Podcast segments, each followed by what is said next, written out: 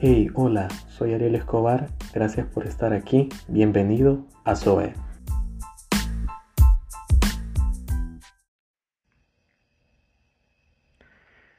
Hola, ¿cómo estás? Espero que estés de lo mejor, de lo más chévere posible. Y créeme, te doy las gracias porque estás acá escuchándome y brindándome eh, tu tiempo tan valioso. Créeme, en serio estoy muy contento de hacer esto. Bueno, te doy la bienvenida a mi podcast llamado Zoe. Bien. Eh, vamos a leer la Biblia.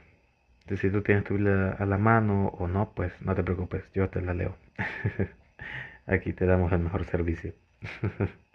bueno, en mi Biblia, traducción al lenguaje actual, en Juan capítulo 10, versículo 10 dice, cuando el ladrón llega, se dedica a robar, matar y destruir. Yo he venido para que todos ustedes tengan vida y para que la vivan plenamente. Bien, Jesús dice que Él ha venido para darnos vida. Zoe, por si tú te estás preguntando qué es Zoe, es vida o vida en abundancia. Ahora, yo he titulado a este podcast, a este episodio, Tengo Zoe, tengo vida. Ahora, hay algo muy interesante, fíjate, porque Jesús está hablando acá de la vida como un todo. Porque vaya, la cuestión es que él dice que en la Reina Valera, en la Biblia Reina Valera, que es la más común, él dice que nos da vida, pero nos la da en abundancia. Jesús en el, en el escrito original, en el griego usa una palabra que se escribe perison. Pero esa palabra se lee piere haya ese soem. Piere haya ese soem.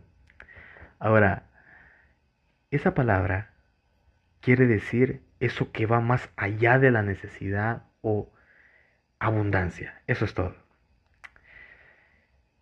Por eso es que Él dice que nos da vida, pero que también la da en abundancia. O sea que nos da vida de más. Ahora, hablando de esto, Él te da más de lo que tu necesidad eh, es lo que exige, ¿no? Ahora, Él te da más de lo que necesitas. Pero bueno, te he explicado eso, que es Zoe, que es vida, y también eh, descubrimos esa palabra que pues Jesús usó, ¿no? Pero bueno, ahora nos vamos al Génesis, mira. Génesis capítulo 2, versículo 7 dice, Entonces Dios tomó un poco de polvo y con ese polvo formó al hombre y luego sopló en su nariz y con su propio aliento le dio vida y así fue como el hombre comenzó a vivir. Es una historia magnífica porque estamos viendo la creación del hombre. En este caso era Adán. Pero ahora la cuestión es que Dios toma al hombre del polvo, lo forma del polvo. ¿Qué es el polvo? El polvo no es nada. La Biblia cuando acude al polvo, cuando hace referencia al polvo, hace referencia a pobreza, a humildad, a algo insuficiente, algo que no puede valerse por sí mismo. Y Dios crea al hombre del polvo, pero hay algo impresionante, que Dios le da su aliento y por eso es que el hombre comienza a vivir, por eso es que comienza a tener Zoe. Pero aliento en el griego es una palabra que se pronuncia o se lee rúa.